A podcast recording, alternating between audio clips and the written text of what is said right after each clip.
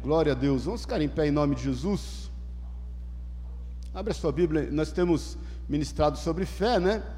Já falei aí alguns cultos sobre a fé de Abraão. Hoje nós vamos terminar de explorar a fé de Abraão e nós vamos pegar aí todos os heróis da galeria da fé e, e vamos é, estar meditando e refletindo acerca da vida deles. A gente parou em Abraão alguns cultos e eu quero terminar hoje em Abraão e a semana que vem nós vamos continuar aqui, em nome de Jesus. Hebreus 11, 17 a 19. Quem achou, diga amém. Quem está nos visitando? Essa é a primeira vez que você está aqui? Deus te abençoe, viu, querida?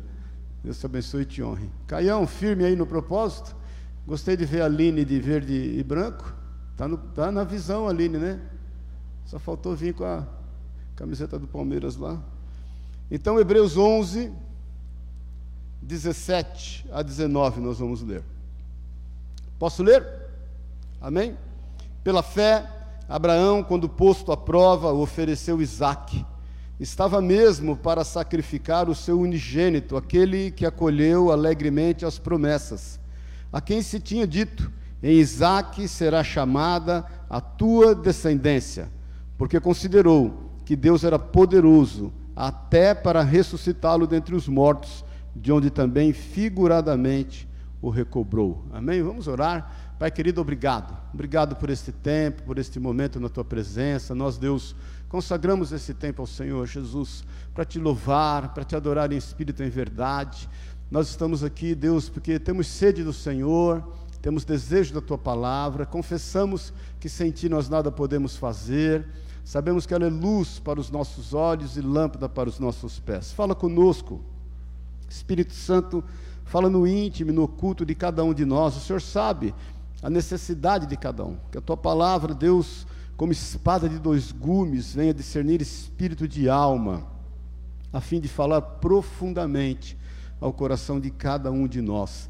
Nós sabemos que o Senhor é poderoso para fazer infinitamente mais do que pedimos ou pensamos e o Senhor vai superabundar em graça naquilo que temos buscado diante do Senhor. Abençoa, Deus, todos que estão viajando, que o Senhor esteja guardando a cada um, trazendo na tua paz, em nome de Jesus. Nós também, na tua presença, declaramos quebrado sobre as nossas crianças, sobre os nossos filhos, netos, todo o efeito dessa festa do Halloween, que é comemorada. Nós sabemos, Deus, que o, o quanto isso é opresso nós sabemos, Deus, que a cidade onde começou esse movimento é o maior índice de suicídio infantil.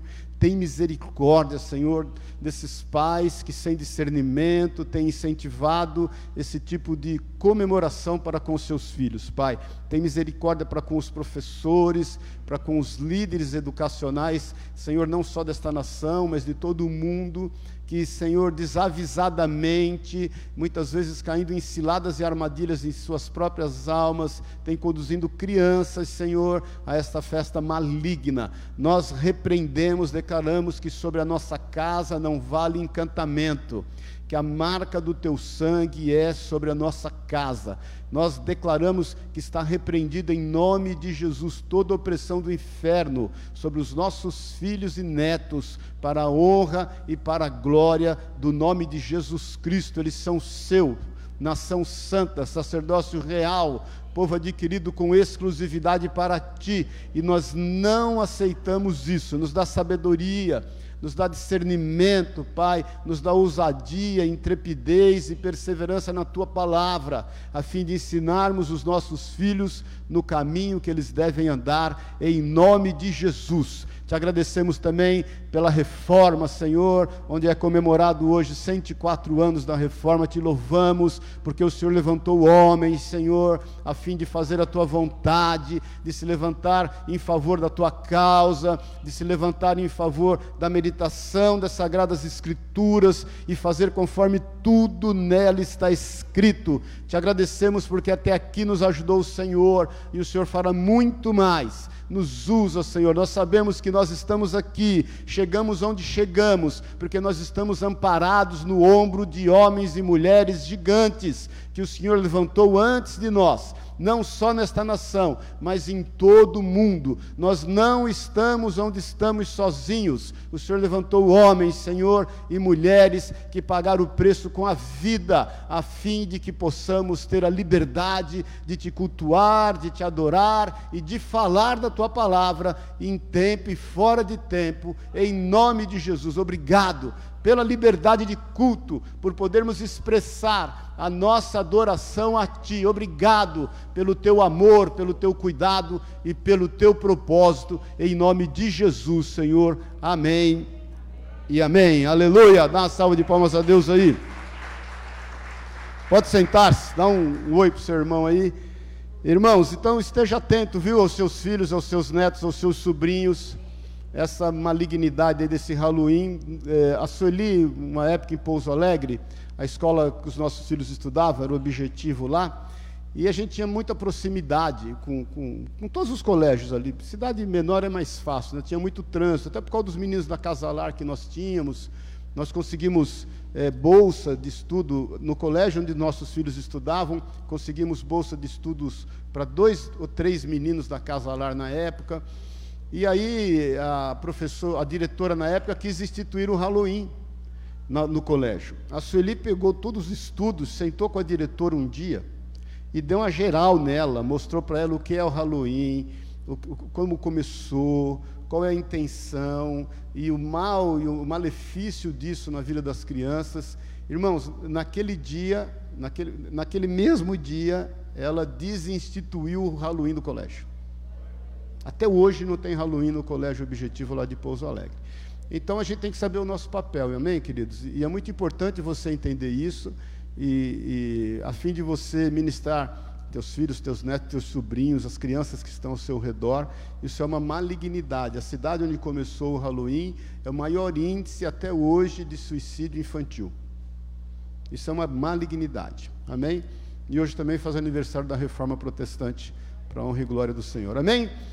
Temos falado sobre Abraão, falamos com você a última vez, meditamos nisso, né? Que o Senhor chama Abraão e fala: é, Eu sou o Deus Todo-Poderoso, é o Shaddai, é a primeira vez que isso é, é falado na Bíblia, anda na minha presença e ser perfeito. E nós meditamos sobre isso, foi um tempo tremendo. A palavra de Deus diz que nesse momento, então, Abraão se prostra, ele adora o Senhor, ele reconhece o Senhor como seu Senhor, a fé dele já é uma fé madura e, e naquele momento tem um ponto de inflexão na vida dele. Você sabe, um ponto de inflexão é matemático, né? É quando um côncavo ele muda a sua curva. Ele talvez ele esteja com a curva para baixo ou para cima e ele muda a curva então e ele tem uma, uma curva diferente daquela que ela vinha tomando. Então foi um ponto de inflexão na vida de Abraão que a partir daquele momento é chamado por Deus como Abraão ele deixa de ser um pai, profeticamente ele já era um pai, um pai exaltado, que quer dizer Abraão, e passa a ser um pai de nações, ou um pai de muitos, já profeticamente, aos 99 anos de idade, e ele ainda não tinha visto o cumprimento da promessa de Isaac, o seu filho, estar no seu colo. Um ano depois, a palavra de Deus diz que então Sara concebe e, e, e, nasce Isaac, e a palavra de Deus diz que então o Senhor se, se, se, ele se regozija no Senhor e o Senhor cumpre a sua promessa. Irmãos, Hebreus diz que o Senhor não é tardio em cumprir as suas promessas. Você pode crer e confiar e esperar que a boa obra, diz a palavra de Deus, que o Senhor começou, ele vai terminar. Eu sempre falo e incentivo você a não se desesperar. Presta atenção nisso. Porque se você se desesperar, você vai passar vergonha. Literalmente, sabe? Porque você vai desesperar, vai dar faniquito, vai fazer show, vai cair no chão. E aí o Senhor, no tempo dele, vai vir, vai resolver toda a situação e você vai ficar com cara de tacho, né? Você vai falar, puxa, não precisava tanto. não precisava né, ter gerado tanto problema, não só a mim, mas as pessoas que estão do meu lado. Porque às vezes, irmãos, a gente se desespera e vamos falar a verdade, a gente dá show, né?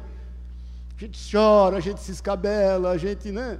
E por muitas vezes é só nós pararmos e esperarmos em Deus. Ontem mesmo, minha irmã me ligou à noite, apavorada, desesperada, e com uma situação na sua casa, e chorando. Eu falei, querida, para e respira em nome de Jesus. Só para e respira. porque o Senhor está aí e Ele vai cuidar de toda a situação. Faz o que eu estou te falando, dê um conselho para ela, faz o que eu estou te falando, espera um pouquinho, daqui a pouco você me liga de volta. Aí passou meia hora, ela me ligou, ó, está tudo bem, tá tudo, não era aquilo que eu pensava. Porque, irmãos, é a forma como a gente vê as coisas, às vezes, eh, contaminados, não é verdade? Então, nesse momento que nós lemos aqui, falando, relatando acerca eh, de Abraão, é quando Deus pede o seu filho em sacrifício. Pensa num sacrifício. Pensa num pedido difícil. E nós vamos acompanhar isso, a trajetória né, desse, desse pedido e o desenrolar dessa história lá em Gênesis 22. Se você quiser abrir em Gênesis 22, nós vamos ler do 1 em diante, que conta essa história. Mas, é, muitas vezes, é, olha aqui para mim um pouquinho, muitas vezes a gente não compreende o porquê que Deus fez tal pedido, não é verdade? Muitas vezes a gente tem indagado, as pessoas nos perguntam, a gente como cristão, mas por que, que Deus pediu o filho de alguém? E muitas vezes a gente não compreende, meio que não aceita isso, porque a gente se põe no lugar de Abraão. E se pondo no lugar de Abraão, a gente toma as dores de Abraão. Imagine Deus fazendo esse pedido para você. E fala o seguinte: você vai lá agora no MASP, na Avenida Paulista, ou vai lá no Pico do Jaraguá, lá em cima, e vai sacrificar o seu filho. Então a gente toma para nós esse pedido a Abraão e a gente ganha as dores de Abraão, e, e, isso gera em nós um sentimento, pela falta de compreensão, de, de, de, de, estar consternado em relação a Deus. Então, a primeira coisa que eu quero te dizer em relação a isso, e já eu quero meditar com você, o, os passos de fé de Abraão, para que ele eh, chegasse aonde chegou, e é importante você entender que Abraão, nesse momento, está completamente maduro na fé. Você leu em Hebreus que ele cria tanto no poder de Deus e ele descansava tanto no cumprimento total da promessa de Deus, porque ele sabia que, ainda que Isaac fosse sacrificado, Deus o ressuscitaria dos mortos. Você leu comigo aí em Hebreus 11, 16, amém? Então, para você ter ideia da fé madura que Abraão tinha nesse momento. A segunda coisa que eu quero que você entenda é que isso foi um pedido pessoal, em uma, em uma relação pessoal de Deus para com Abraão. Algo de Deus para. Deus não existe mais um pedido desse em toda a Bíblia. O Senhor não saiu por aí pedindo filho de ninguém, irmãos. Não existe nenhum relato parecido com esse na Bíblia. O que nos leva a entender que era uma relação pessoal, que aquilo estava dentro de uma linguagem que os dois compreendiam. É quando você, desfrutando de uma intimidade grande com alguém que está ao seu redor, e de repente a sua casa está cheia, aquela muvuca, aquela situação, e você está leve e tranquilo, sentado, sei lá, no sofá, com os pés em cima da mesa, e aí tem lá um, uma jarra de água do seu lado, só né, conjecturando, e você fala para alguém, e a jarra às vezes está mais perto de você do que da pessoa, fala, pega essa água para mim e traz. E as pessoas que estão ao seu redor podem dizer assim, pô, esse cara é folgado, né? A jarra está mais perto dele do que da pessoa, ele pede para a pessoa pôr água no copo e trazer para ele, mas faz parte de uma relação, de intimidade. E que na verdade ninguém tem nada a ver com isso no que diz respeito à intimidade, a uma relação. Então, a fé de Abraão naquele momento era uma fé madura, foi algo pessoal entre Deus e Abraão. Isso não se repete em toda a história bíblica e nem em toda a história. O Senhor nunca pediu filho de ninguém, e o Senhor tinha algo não só a acrescentar na vida de Abraão, mas na nossa vida através da vida de Abraão. Até porque, meu irmão, presta atenção nisso, minha irmã. Deus não, não queria saber o que estava no coração de Abraão. Ora, Deus é onisciente, onipotente, onipresente. Deus sabia até onde Abraão poderia chegar. Deus sabe exatamente o que nós podemos suportar. 1 Coríntios 10, 13 diz que não há tentação que venha sobre vós que não seja humana, mas Deus é fiel e abre uma porta para que por ela você escape. Deus sabe os nossos limites, Ele conhece a nossa constituição, Ele sabe do que fomos formados, até porque foi Ele quem nos formou.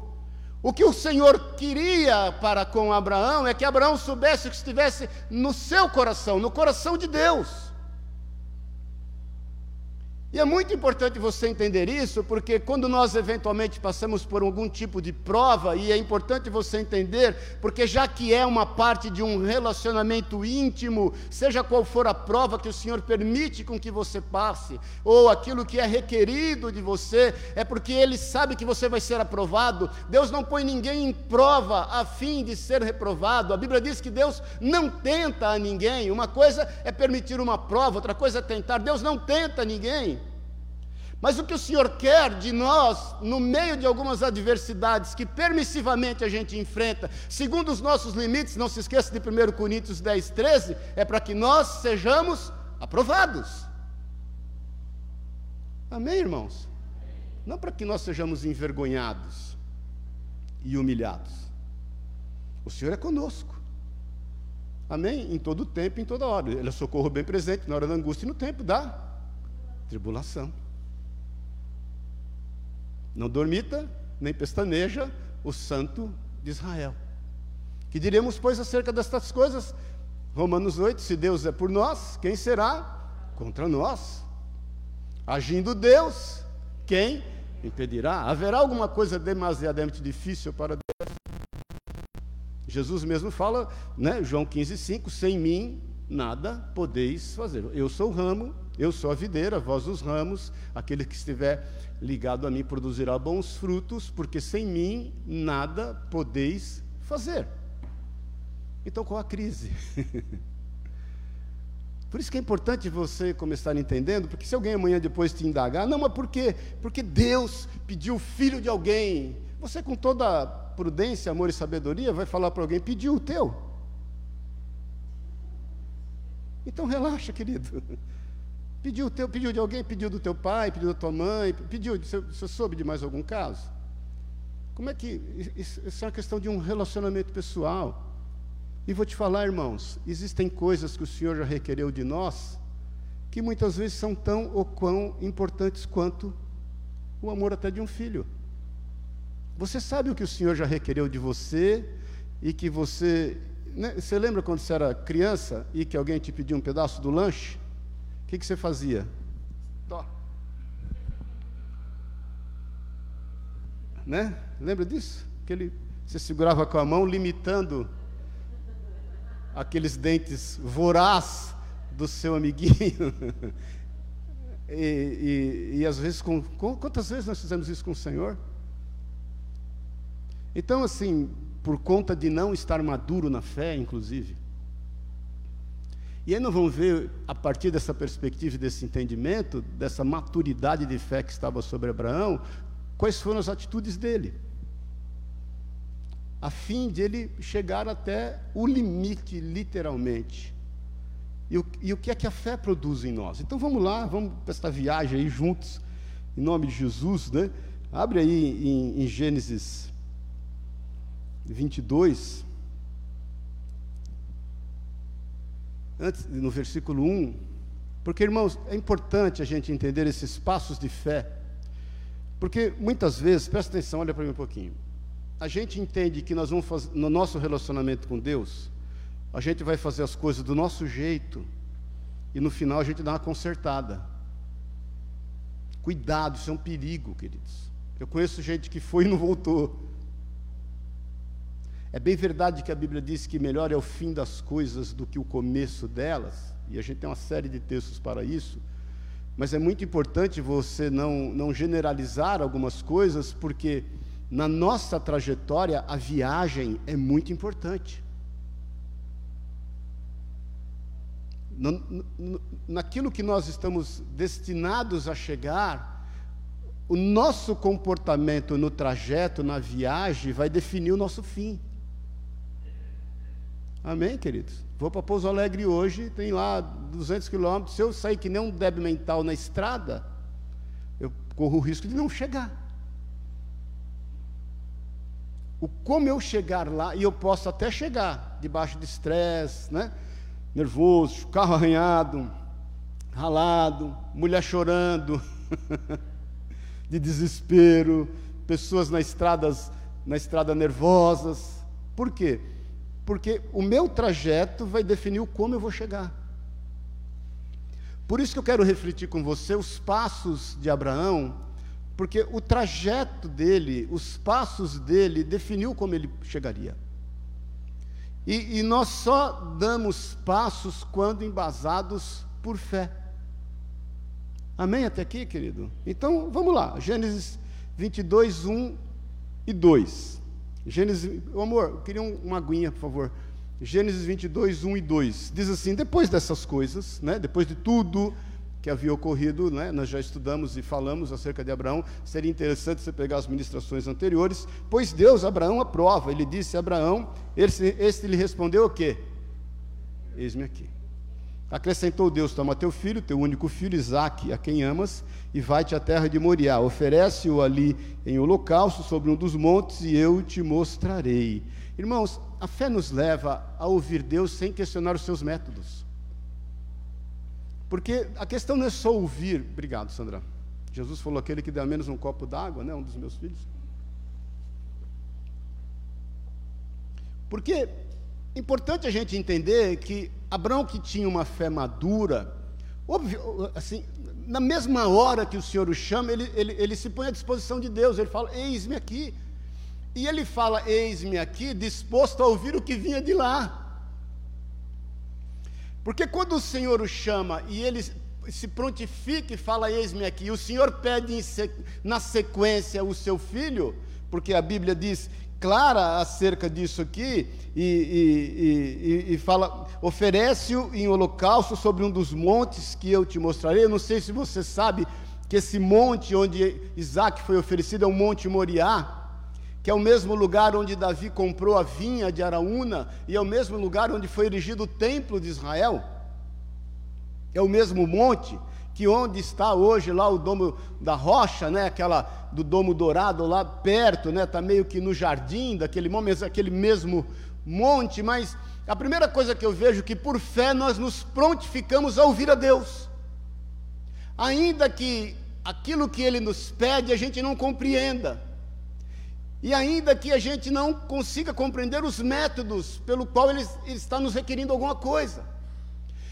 Quantas coisas o Senhor nos tem colocado como desafios, e quantas vezes a gente recebe esses desafios e age em função da fé que nós temos, porque muitas vezes nós recebemos os desafios e nós já deixamos de ouvir ao Senhor. Então a fé não, querido, a fé faz com que a gente ouça o Senhor e faz com que a gente se prontifique, ainda que aquilo que Ele tenha requerido de nós, nós não, ainda não entendemos, nós ainda não compreendemos. Olha, Abraão tinha tudo para não compreender, afinal de contas, Isaac era todo, era a partir de Isaac que toda a promessa se cumpriria. Pensa num barulho desse. Então, por fé, meus irmãos, e, e uma fé madura, a gente aprende a ouvir ao Senhor e aprende a não questionar aquilo que Ele nos tem colocado, porque tem coisas que nós não vamos realmente entender. Humanamente não vai fechar conta, até que Deus cumpra todas as coisas. Por isso que eu te digo, não se desespere, porque você vai passar vergonha, em dado momento o Senhor vai resolver a situação, e você vai ver que você exagerou na dose. O eis-me aqui é uma atitude de fé, é você dizer, Senhor, estou pronto para aquilo que o Senhor requer de mim. É o que eu sempre falei para o pastor Eli, a gente tem que aprender a, a pôr o barquinho na água, a levantar a vela e deixar Deus soprar. O que não quer dizer que nós vamos ficar inerte, não vamos fazer nada, não, querido. Nós, nós sabemos da nossa responsabilidade.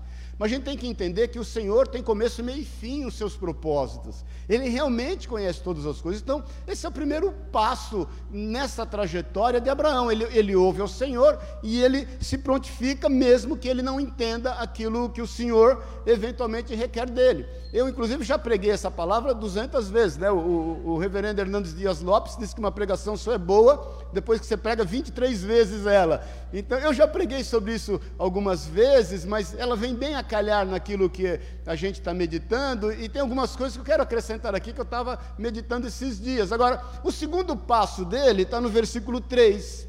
Diz assim: Levantou-se, pois, Abraão de. Quem está vivo, diga amém. Quem está acordado, diga amém. De madrugada e tendo preparado o seu jumento, tomou consigo dois dos seus servos e a Isaac, seu filho, rachou lenha para o holocausto e foi para o lugar que Deus lhe havia indicado. Irmãos, quando a gente crê e anda por fé, a gente faz para dar certo. Ele foi meticulosamente cuidadoso. Ele acorda de madrugada, ele pensa no todo, o que, que eu vou precisar para oferecer esse sacrifício. Ele podia perder a hora. Senhor, hoje foi mal, hein? Vamos deixar para amanhã, perdi a hora hoje. Quem sabe amanhã o senhor muda de ideia. Ele, ele, ele se antecedeu aos fatos. O que, que eu vou precisar? Vou precisar de lenha para o holocausto, eu vou precisar do cutelo, vou precisar do fogo, vou precisar dos detalhes. A fé faz com que naquilo que a gente se envolve, a gente dê o nosso melhor a gente faz para dar certo. Aquele que lança a mão do arado não pode olhar para trás. Deus não se agrada daqueles que retrocedem, diz Hebreus 10. Ou a gente vai, irmãos, e vai bem feito, ou é melhor não ir, é melhor não votar a Deus do que votar e não cumprir. Uma vez definido e, e, uma vez dado o primeiro passo, uma vez se prontificou a ir, vamos fazer para dar certo. Falei isso com vocês a semana passada. O quanto a gente tem que se envolver com responsabilidade aquilo que Deus nos tem confiado, sem retroceder, sem duvidar. Agora, o que não quer dizer que você não venha ter crises muitas vezes mas às vezes a gente, em função das crises, está querendo tratar das consequências, está se esquecendo é da causa. Porque às vezes, em meio às crises, a gente vai remendando. Não se esqueça que o Senhor falou que não se pode pôr pano novo em tecido velho, em remendo velho, nem vinho novo em odres velhos. Porque a gente às vezes às vezes a gente quer remendar as coisas para com o Senhor, naquilo que tem hora que é melhor separar e, e, e, se, e se reconstruir. É necessário que isso aconteça. Abraão não, por fé, ele detalhadamente buscou fazer aquilo que não poderia comprometer o processo. Então a gente tem que pensar em todas as coisas, por isso não se esqueça que foi aquela aquela, aquela palavra do Senhor para ele no que meditamos a semana passada, anda na minha presença e ser perfeito. O ser perfeito não diz respeito a um padrão de conduta moral, mas diz respeito, como diz a palavra no grego que é paniim, no, no, no hebraico que é paniim, é, é estar inteiro, é estar completo, é estar totalmente entregue a uma causa. Então, Abraão já estava caminhando em perfeição. A partir do momento que o Senhor o desafia, ele, ele, ele, ele entra com interesse de coração. E deixa eu te falar, a gente só faz isso quando faz por fé. E não diz respeito somente ao teu trabalho para o Senhor, diz também ao teu trabalho. Eu vou falar sobre isso daqui a pouco. Diz também às suas relações pessoais, sociais, familiares, o quão íntegro a gente pode estar e o quão íntegro a gente estando pode fazer com que tudo realmente dê certo. Irmãos, não dá para entrar num casamento meia-boca, querido. Não dá para estar mais ou menos casado. Não dá para ser mais ou menos pai. Não, não dá para ser mais ou menos mãe. Não dá para ser mais ou menos funcionário. Não dá para ser mais ou menos empresário. É, é, ser perfeito, eu falei isso a semana passada, é ser livre do quase. É estar integralmente envolvido com aquilo que o Senhor te deu por responsabilidade, seja o que for, ainda que seja para varrer um quadrado. Mas se você vai varrer o quadrado, você tem que já pensar em pegar pá, você já tem que pensar em pegar a vassoura, você tem que tomar todos os cuidados para que a obra seja completa. E mais uma vez, a gente só faz isso por fé. Amém, irmãos? E quando você une isso ao fato de ser um filho de Deus, você faz isso com excelência. Aí você faz como filho, é que Paulo fala, se eu não me engano, a Timóteo, né, que, que, que o filho, ele, ele, ele, ele se envolve fazendo as coisas como que ao Senhor. Amém, irmãos? É a visão dos moravianos quando saíam, saíram para o Ocidente a evangelizar o mundo, eh, se empregando. Dois irmãos que se venderam como escravos para uma fazenda na Índia a fim de pregar o evangelho, e outros irmãos que saíram eh, eh, entrando em empresas, comércios, abrindo comércios para fazer uso daquilo, fazendo com excelência, a fim de pregar o evangelho. Irmãos, Calvino instituiu isso na Suíça. Calvino instituiu um padrão de excelência em Genebra. Genebra era o, o segundo pior lugar da Europa para se viver, quando Calvino foi para lá.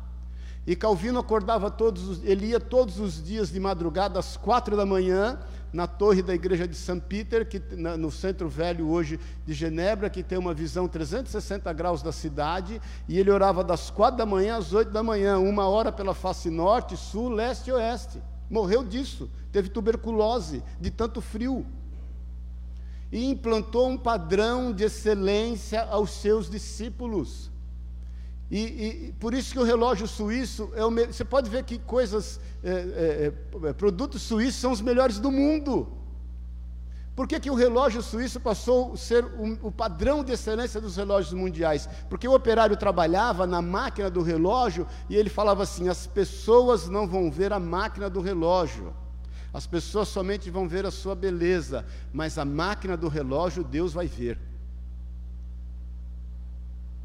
Eles fabricavam cadeiras e o mesmo e o mesmo acabamento que eles davam na parte superior, na parte de cima da cadeira, eles davam na parte de baixo.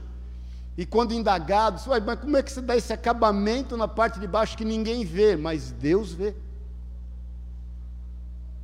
Por isso que a Suíça tem o melhor chocolate do mundo, tem o melhor relógio, relógio do mundo, e, e tudo que ela produz é o melhor do mundo. Amém, querido? Então, se você é solteira, case com um suíço. Ou vice-versa. Mas é um padrão de excelência que a gente é convidado a fazer. Isso é fruto de uma fé madura. Vamos lá, no versículo 4, diz assim: Ao terceiro dia, erguendo Abraão os olhos, viu o lugar de longe. Como é que você se comportaria?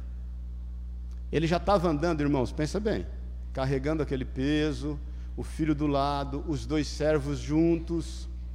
E quando ele anda já no terceiro dia, não sei se você sabe, você anda 5 km por hora, e eles obviamente tinham isso como um trabalho, eles faziam um turno de oito horas. Então, se ele andou 8 horas por dia, ele andou 40 quilômetros por dia, ele andou 120 quilômetros no terceiro dia. Estava cansado ou não? Um homem de cento e tralalá anos. Foi pai aos 100. Isaac devia ter aqui, sei lá, 7, 8, 9, 10 anos, não sei, não estudei isso, é só pesquisar. Já estudei um dia, não esqueço mais, mas não lembro mais. Mas como estava ele? E quando ele olha, depois do terceiro dia, 120 quilômetros, ele olha o lugar ainda está o Monte Moriá ainda está longe. E outro ponto que eu quero abordar com você em relação a uma fé madura, que uma fé madura ela é perseverante.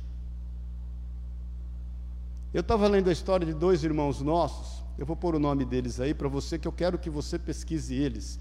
Eles foram contemporâneos, eu pedi para o Google colocar aí. Ó. O primeiro é esse aí, William Wilberforce. Ele, você vai ver que ele é contemporâneo do William Carey. mas ele nasceu em agosto de 1761, volta no, no aí, e morreu, ah, perdão, e ele nasceu em agosto de 59 e morreu em julho de 1833. Por que, que eu fui meditar nele sobre perseverança? Esse homem, um parlamentar britânico, se converteu, entregou sua vida para Jesus, mudou completamente sua vida, completamente, mudou da água para o vinho, e ele, um filantropo, um homem envolvido com causas sociais, um homem temente a Deus, amando ao Senhor, ele, dentre tantas coisas, ele tomou as dores dos escravos. E ele lutou muito a fim de, de, de, de ter abolição, e ele conseguiu só em 1807, já com né, 40 e poucos anos, porque já com 48 anos, 40, é, em 1759, 48 anos, como parlamentar, ele conseguiu a proibição da, do comércio de escravos na Inglaterra. Mas ele não se deu por contente. E ele foi perseverando e ele encontrou muitos obstáculos, você imagine, e, e, e muitos obstáculos, inclusive dentro da igreja de então. E ele lutou incansavelmente, de forma perseverante, para conseguir a abolição dos escravos. Ele conseguiu a abolição dos escravos e três dias depois ele morreu com setenta e poucos anos de idade. Trinta anos depois disso. Se eu não me engano, 1837. Você não acha que muitas vezes você tem desistido fácil dos propósitos que Deus tem colocado no teu coração?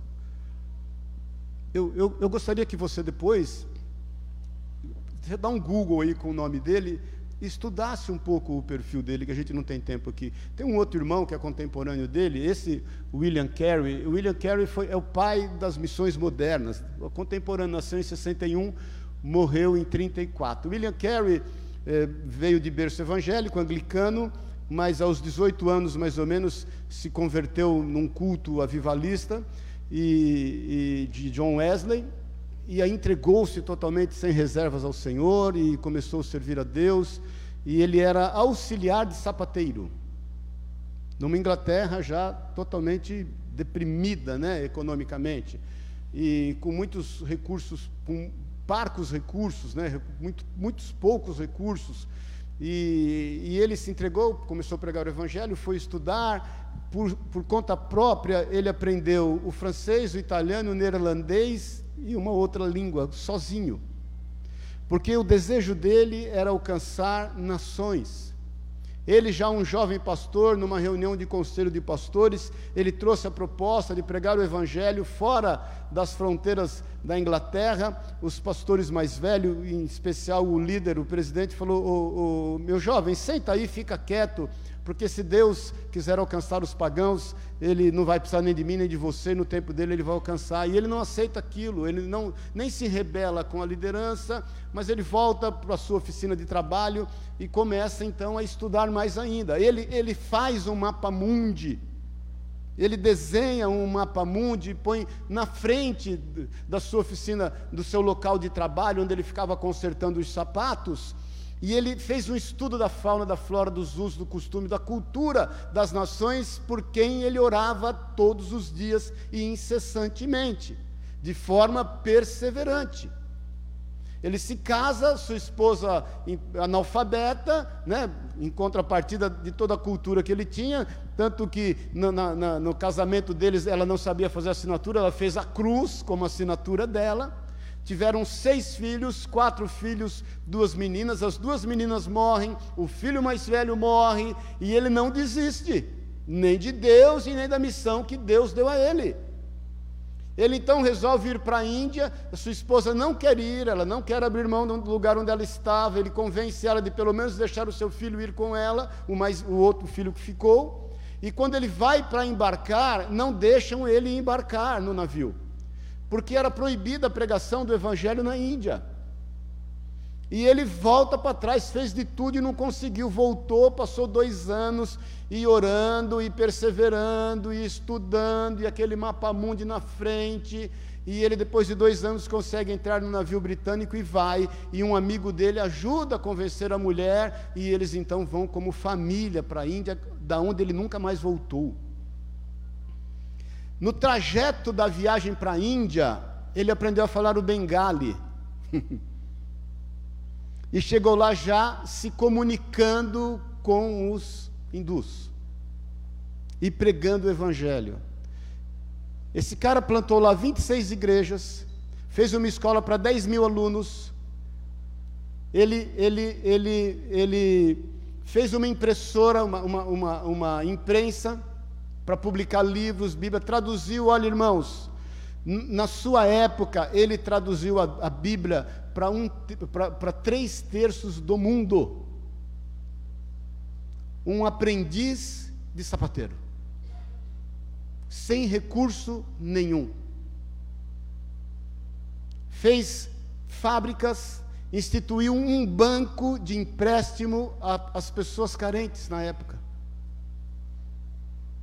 Se nós não perseverarmos naquilo que o Senhor nos tem colocado, como é que nós vamos, como é que nós vamos demonstrar nossa fé? As pessoas hoje, irmãos, elas, elas são a geração do, do controle remoto. Não gostou, muda. Não gostou, muda. Não gostou, muda. Ela muda de casamento. Ela muda de amigos. Ela muda de igreja. Ela muda de pastores. Porque não perseveram nas suas relações e nas suas convicções. Então, é muito importante você começar a medir esses passos, porque se você não ouve, é porque falta fé. Se você tem questionado os métodos, é porque falta fé. Se você não tem perseverado, é porque falta fé. Amém, queridos? Amém, irmãos. Eu quero que você depois pesquise. Eu escrevi um texto grande aqui a respeito deles dois, mas não vou ler porque não dá tempo. Mas eu quero ir no versículo 5 para a gente ir caminhando para o final. E no versículo 5 tem três, três reflexões que eu quero fazer com você. Então, em dado momento, né, depois dele estar caminhando já há três dias e ver o lugar de longe, ele chega a um ponto, ele diz assim: Então disse aos seus servos, versículo 5, só a parte A: Esperai aqui com o jumento. Olha aqui para mim. A fé nos faz andar distantes daqueles que não creem como nós porque nós somos prudentes. Abraão era um homem de cento e poucos anos de idade, sabia que aqueles servos não compreenderiam, e certamente eles iriam impedi-lo de sacrificar o seu filho. Ó, como ele estava resolutamente decidido. Ele chama os servos e fala: Vocês fiquem aqui. Daqui para frente, vou eu e quem crê igual a mim. Não dá para ter comunhão de luz com trevas, querido. Tome cuidado. Você pode até sentar-se na roda dos escarnecedores. Você não pode escarnecer com eles, como diz o Salmo 1. Jesus sentou com os pecadores, mas não pecou com nenhum deles. Não se esqueça que quando o Senhor ia operar, por exemplo, o milagre de ressurreição na filha de Jairo, quem que ele leva? Pedro, Tiago e João. Não se esqueça quando ele vai para o monte da transfiguração, lembra-se disso, quem que ele leva? Pedro, Tiago e João. Existem alguns lugares e algumas atitudes e algumas caminhadas que nós temos que andar com quem literalmente crê como a gente crê. Porque senão você corre o risco de ser barrado no seu intento. Veja como Abraão, por fé, toma cuidado em todos os detalhes. Talvez algumas coisas você foi convencido a não perseverar, porque em dado momento você fez aliança com quem não cria como você. É por isso que é um conselho de Paulo, isso é um conselho, não é uma ordem, quando Paulo fala que você não pode ter sociedade com um ímpio, o chamado jugo desigual. Ele diz assim que é como que você carregar um morto nas suas costas. Porque o morto nas suas costas faz peso, tira a sua agilidade e te contamina. Daí essa questão do jugo desigual dentro do casamento, já no namoro. O que não quer dizer que Deus não vá agir com misericórdia, com cuidado e graça. Amém, querido? Nós cremos nisso e descansamos nessa verdade em nome de Jesus. Mas você sabe que, que, que é necessário um trabalhar de Deus. Então, em dado momento, querido e, e querida, não dá para você andar com quem não crê como você crê. Amém. Nós estamos vivos, diga amém. E nós temos que definir isso bem claro. E Abraão sabia disso, e por fé nós temos que fazer desta forma.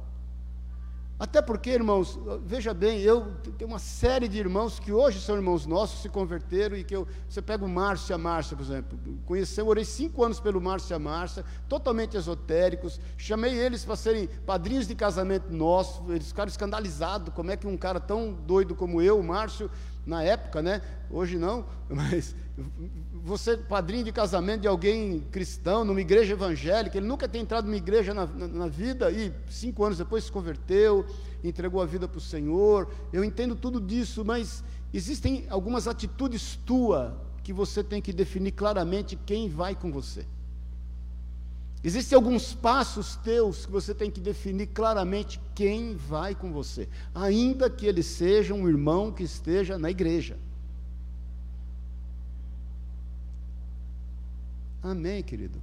Mais uma coisa no versículo, na parte B do versículo, ele diz assim: Eu e o rapaz iremos até lá e, havendo adorado.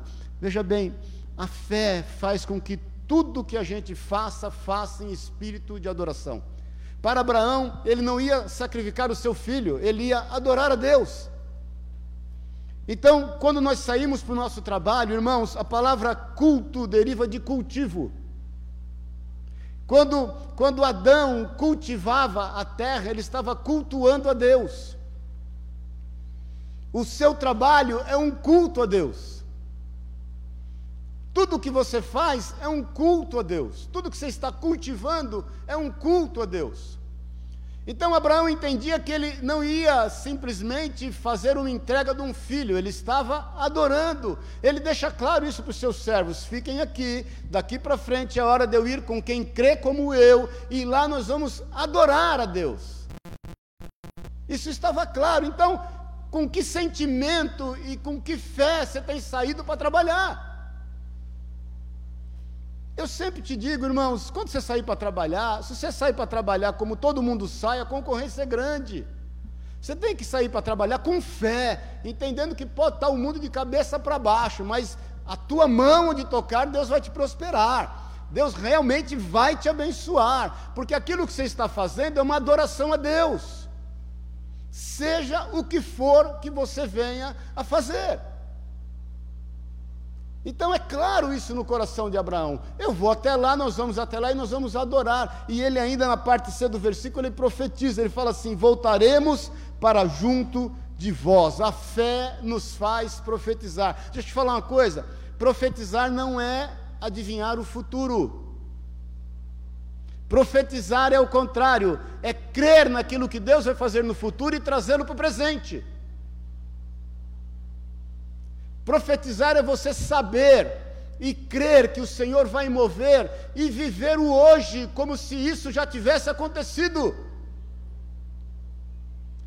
É quando você sai profeticamente, então, para trabalhar, quando você se relaciona profeticamente com as pessoas, quando no seu casamento você anda profeticamente é quando você entende aonde você sabe que Deus vai te fazer chegar e já vive o hoje como se isso já tivesse acontecido. Você, com o espírito profético no seu coração crendo, você antecipa os fatos na tua vida. E é muito importante você entender isso, porque isso vai nortear o teu caminho, querido. Se você tem uma visão de fracasso acerca do futuro, o teu caminho sempre vai ser de estar remendando fracassos se você tem uma visão de êxito, porque o Senhor é contigo em, em, nível de futuro, você vai ter um caminho de êxito em todas as coisas. Reconhece o Senhor em todos os teus caminhos e Ele endireitará as suas veredas. Provérbios 3, 6. Amém, querido. Por isso que ele, por fé, declara: Nós vamos até lá, fiquem aqui, nós vamos até lá adorar, e nós Eu e o filho que eu vou matar. Voltaremos até aqui. Por isso que Hebreus diz que ele cria que Deus era poderoso, inclusive para ressuscitá-lo dos mortos. Amém, irmãos? Estamos terminando. Tomou Abraão a lenha do holocausto, versículo 6, e colocou sobre Isaac seu filho. Ele, porém, levava nas mãos o fogo e o cutelo, assim caminhavam ambos juntos. A fé nos faz caminhar sem distração. Eles caminhavam juntos, mas ele levou tudo continuamente que era necessário. Versículo 7, quando Isaac disse a Abraão, seu pai, pensa num barulho desse agora, irmãos. Respondeu Abraão, eh, meu pai, respondeu Abraão, eis-me aqui, meu filho. Perguntou-lhe Isaac, eis o fogo e a lenha, para onde, mas onde está o cordeiro para o holocausto? O que você responderia para o seu filho? Dorme com um barulho desse. O que nos leva a entender, irmãos, que fé faz com que a gente não ceda a apelos emocionais. Em Minas tem um hábito muito ruim, eu acho, sempre achei ruim, que diz muito assim, quando alguém você conta qualquer coisa, a pessoa fala assim, ô oh, dó. Ô oh, dó. dó. Eu aprendi que dó, né? Coitado é filho de rato que nasce pelado com a mão no bolso, né? Ai, tadinho. Cuidado com apelos emocionais, querido. Cuidado com elogios que permeiam sua alma a fim de te emocionar. Ai, puxa vida, você, né, tem, tem se envolvido tanto. Será que vale a pena? Você tem pago tanto preço, preço tão caro, tão alto. Será que vale a pena? Será que eu, às vezes eu fico com dó de você? Está amarrado em nome de Jesus, está quebrado. É, às vezes eu me preocupo com você. Ai, nossa, eu te amo tanto, e, e, eu me preocupo tanto com você, porque às vezes você está tão cansada, você está tão cansado, eu, eu, eu, acho que você não vai dar conta, eu acho que você não vai conseguir, ó, eu estou aqui para te ajudar, ó, se você precisar, fala comigo, viu? E, e você sabe o que está por trás disso. E a gente tem que tomar cuidado, irmãos, com alguns, algumas, alguns conselhos, alguns algumas palavras colocadas que podem fazer com que a gente emocionalmente esteja fragilizado no caminho que nos está proposto. E é o seguinte, não está na Bíblia, mas uma vez Flamengo, Flamengo até morrer. uma vez que você entendeu que é aquilo, é aquilo. Não se deixe levar. Respondeu Abraão: Deus proverá para si, meu filho, versículo 8, o cordeiro para o holocausto, e seguiam ambos juntos. A fé nos faz crer no agir de Deus. Aquele que começou a boa obra é fiel para terminá-la. Abraão declara: Eu não sei como, meu filho, mas Deus vai, Deus vai dar um jeito. Eu quantas vezes orei assim, irmãos? Fala, Senhor, eu não, não tenho a menor ideia de como o Senhor vai resolver isso. A menor ideia. Eu só vou sentar, orar e esperar, porque só o Senhor. Só o Senhor. Eu não sei como vai ser. Eu, eu uma vez, assim, muitos voos, né, eu viajei muito e muita turbulência, mas teve um especificamente, eu nunca esqueço, e, e eu saí de Recife para Fortaleza, e ali tem muita turbulência, e o avião faltou virar de cabeça para baixo. Já começou todo mundo chorar, máscara cair, eu, eu comecei a cantar em espírito, caminhando eu vou para Canaã. Porque, falei, Senhor, eu não sei como o Senhor vai fazer esse, esse trem chegar lá em Fortaleza, mas eu, eu sei que eu vou chegar lá. Eu tenho meus barrigudinhos lá em casa me esperando, lá em Pouso Alegre na época. Não sei como, e o Senhor deu graça, sabedoria, discernimento, e a gente pousou. e quantas outras coisas na minha vida. em todas as áreas, familiar, empresarial, ministerial, de falar, Deus, eu não tenho a menor ideia como o Senhor vai se sair dessa. Então a fé nos faz agir assim, Deus, Deus vai prover, filho, Deus vai prover para si, não é para ele? Ele vai prover para ele o cordeiro. Chegaram ao lugar, versículo 9, que Deus lhe havia designado, ali edificou Abraão um altar, sobre ele dispôs a lenha, amarrou Isaac seu filho e o deitou no altar em cima da lenha, e estendendo a mão sobre o filho, tomou o cutelo para imolar o filho. Você vê que o cara vai até o final, a fé faz a gente ir até as últimas consequências, versículo 11, mas do céu lhe bradou o anjo do Senhor, Abraão, Abraão, ele respondeu, eis-me aqui. Por isso que é bom, irmãos, a gente sempre estar disposto a Deus. Quem está disposto não age com religiosidade. Porque Abraão podia ser religioso nesse momento, falar: Não, não vou ouvir nem a Deus, eu vou até o final e acabado. Deus mandou, eu vou cumprir. Deus falou, eu vou fazer. Agora, se você não ouve a Deus, se você é religioso e se você tem uma ideia fixa na tua mente entendendo que Deus não vai mudar e Deus não muda, dele não há, nele não há oscilações ou variações, e nós sabemos disso, mas o Senhor tem planos e propósitos específicos para cada momento. Você vai fazer coisas que de repente não é a vontade de Deus.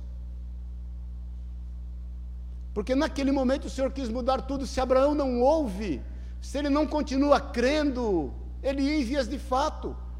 Então lhe disse: Não estenda as mãos sobre o rapaz, versículo 12, e nada lhe faças, pois agora sei que temes a Deus, porquanto não negaste teu filho, teu único filho, tendo Abraão erguido os olhos, viu atrás de si um cordeiro preso pelos chifres entre os arbustos.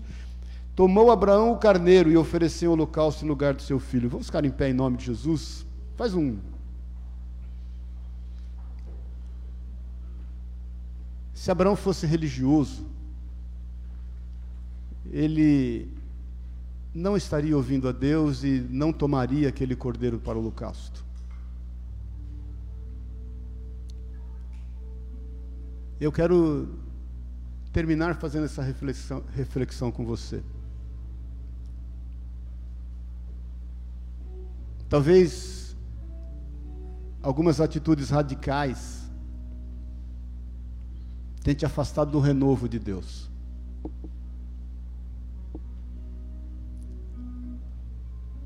Esse radicalismo, por exemplo, impediu Pedro, quis impedir Pedro de ir na casa de Cornélio.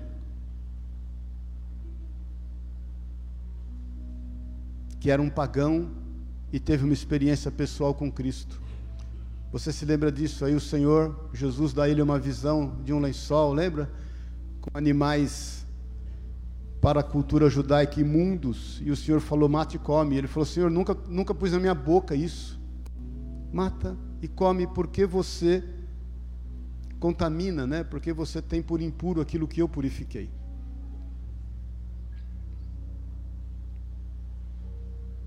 O radicalismo é contrário à fé. Você não pode ser radical, radical nas suas posições. Porque nós temos que crer no cuidado, na misericórdia e no amor de Deus. O radicalismo afasta pessoas do Senhor. Se William Carey se deixasse envolver pelo radicalismo, ele jamais teria ido para a Índia e feito o que fez lá e Deus, obviamente, fazer através da vida dele. Eu quero terminar fazendo com você essa reflexão. O quão radical você tem sido. Talvez você tenha dado passos de fé. Talvez você tenha ouvido ao Senhor. Talvez você esteja fazendo tudo para dar certo.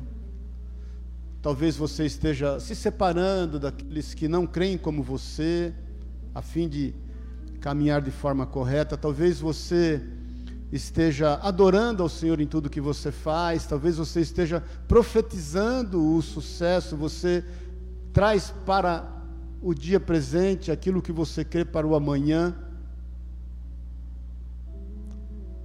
Talvez os seus passos estejam corretos, mas talvez você tenha vencido apelos emocionais, não é verdade? Não tenha se deixado fragilizar. Talvez você esteja no momento em que você está administrando uma situação não confortável, não confortável. E o Senhor, de repente, muda a estratégia. Ele não muda em si, mas ele tem total liberdade, direito e sabedoria de mudar a estratégia. E ele mudando a estratégia, muitas vezes você não tem aceitado porque você radicaliza, você entende que tem que ser desse jeito. E eu te pergunto, aonde está escrito isso?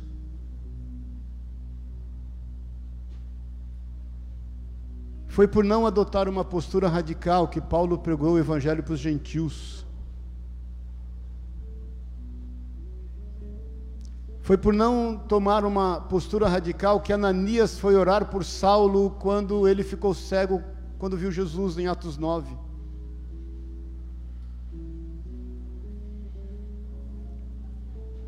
Deus nos chamou aqui essa manhã para ter atitudes de fé.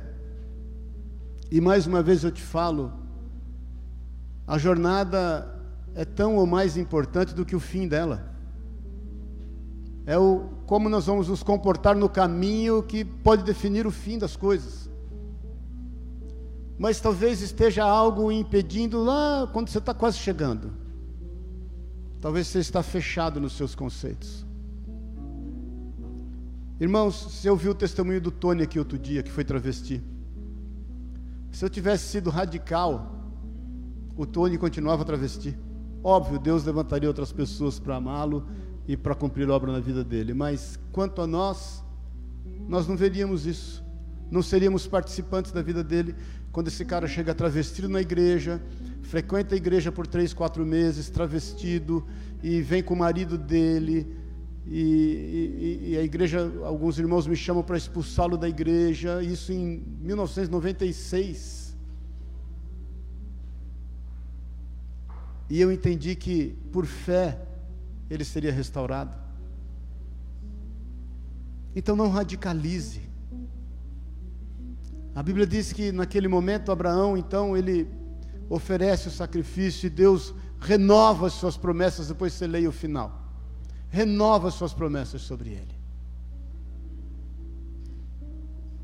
Eu sei que o Senhor tem uma jornada, você, meu irmão, minha irmã, você é o Abraão dessa geração. Eu não sei qual Isaac que você precisa entregar hoje para o Senhor. Entrega, sem reservas. Entrega. Entrega nas mãos do Senhor. Ele conhece o que está no seu coração. Entrega esse Isaac.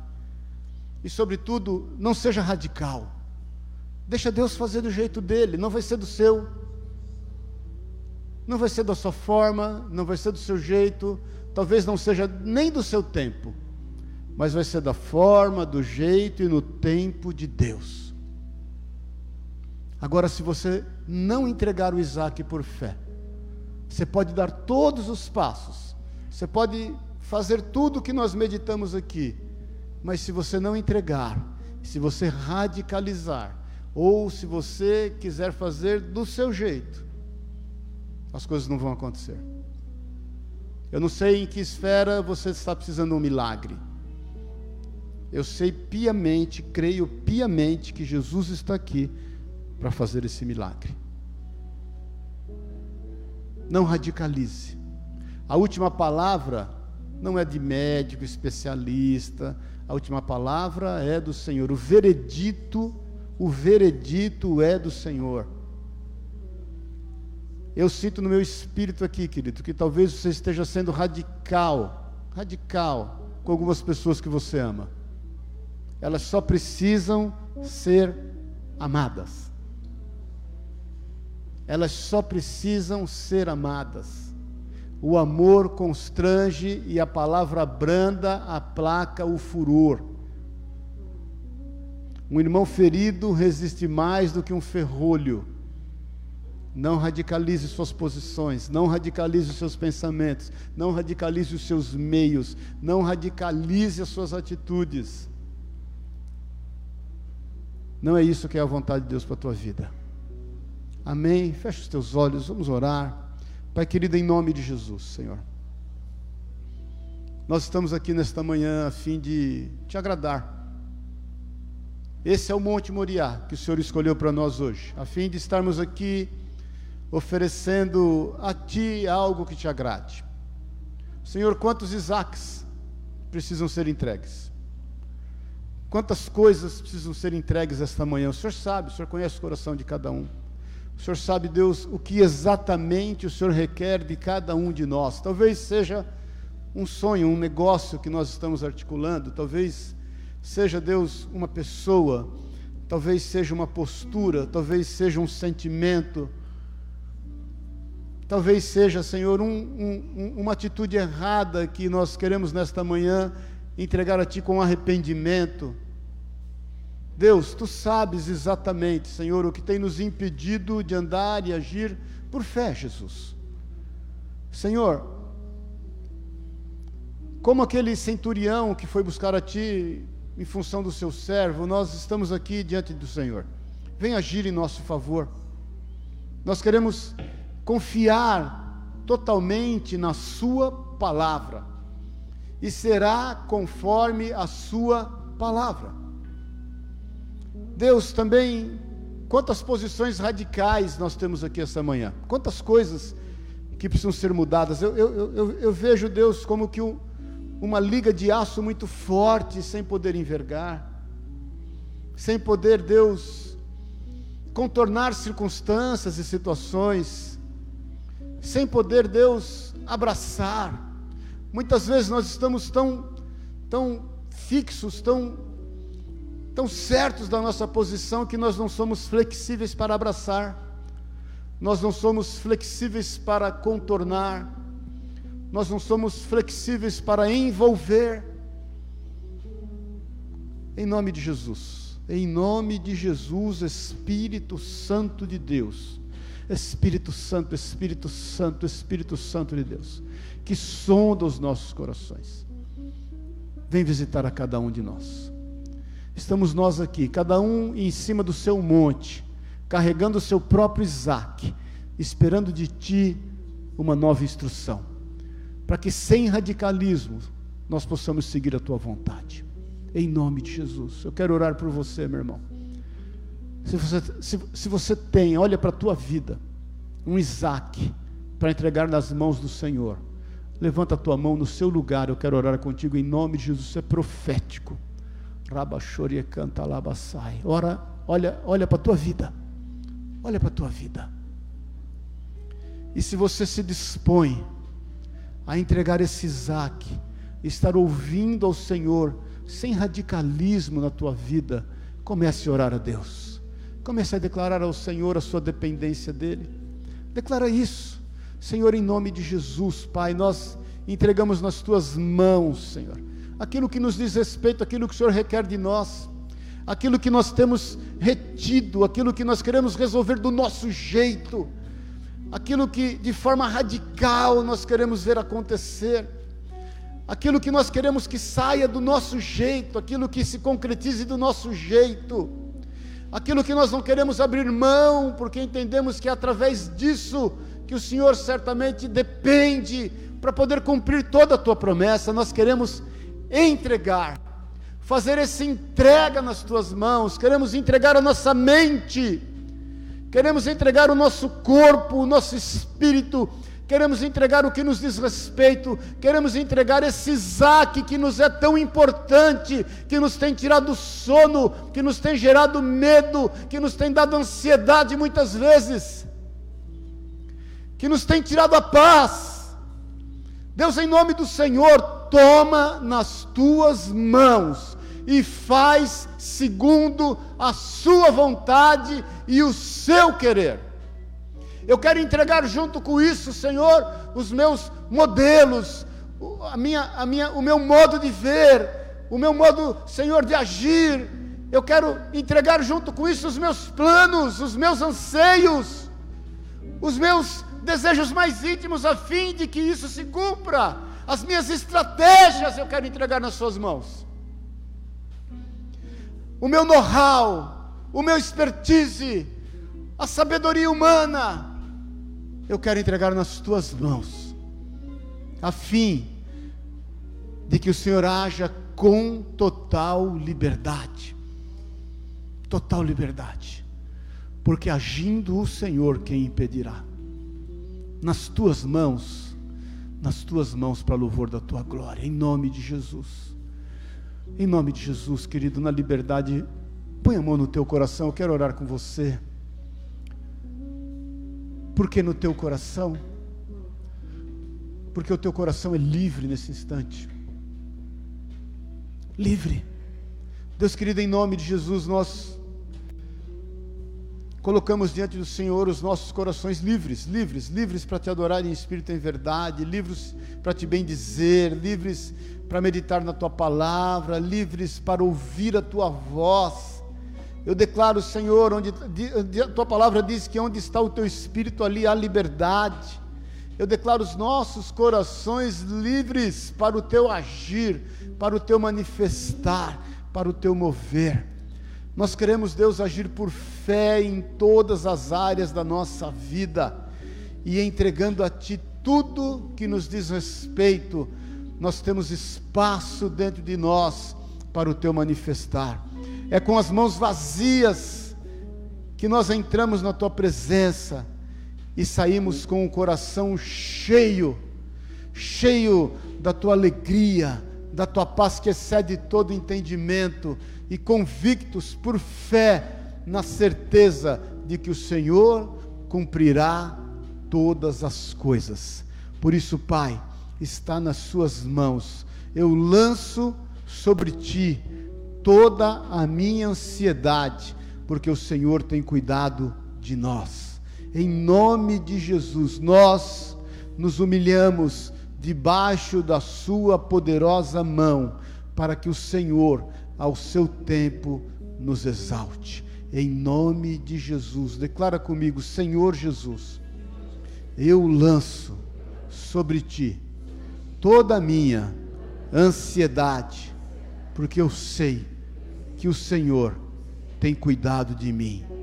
Eu me humilho debaixo da Sua poderosa mão, porque eu sei que a seu tempo o Senhor vai me exaltar para a honra e para a glória do Seu nome.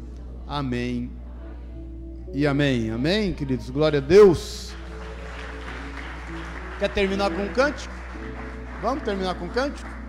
Vamos cantar um cântico louvar a Deus e vamos trazer as nossas ofertas segundo aquilo que o Senhor propôs no seu coração, com liberdade e com alegria, no nome de Jesus.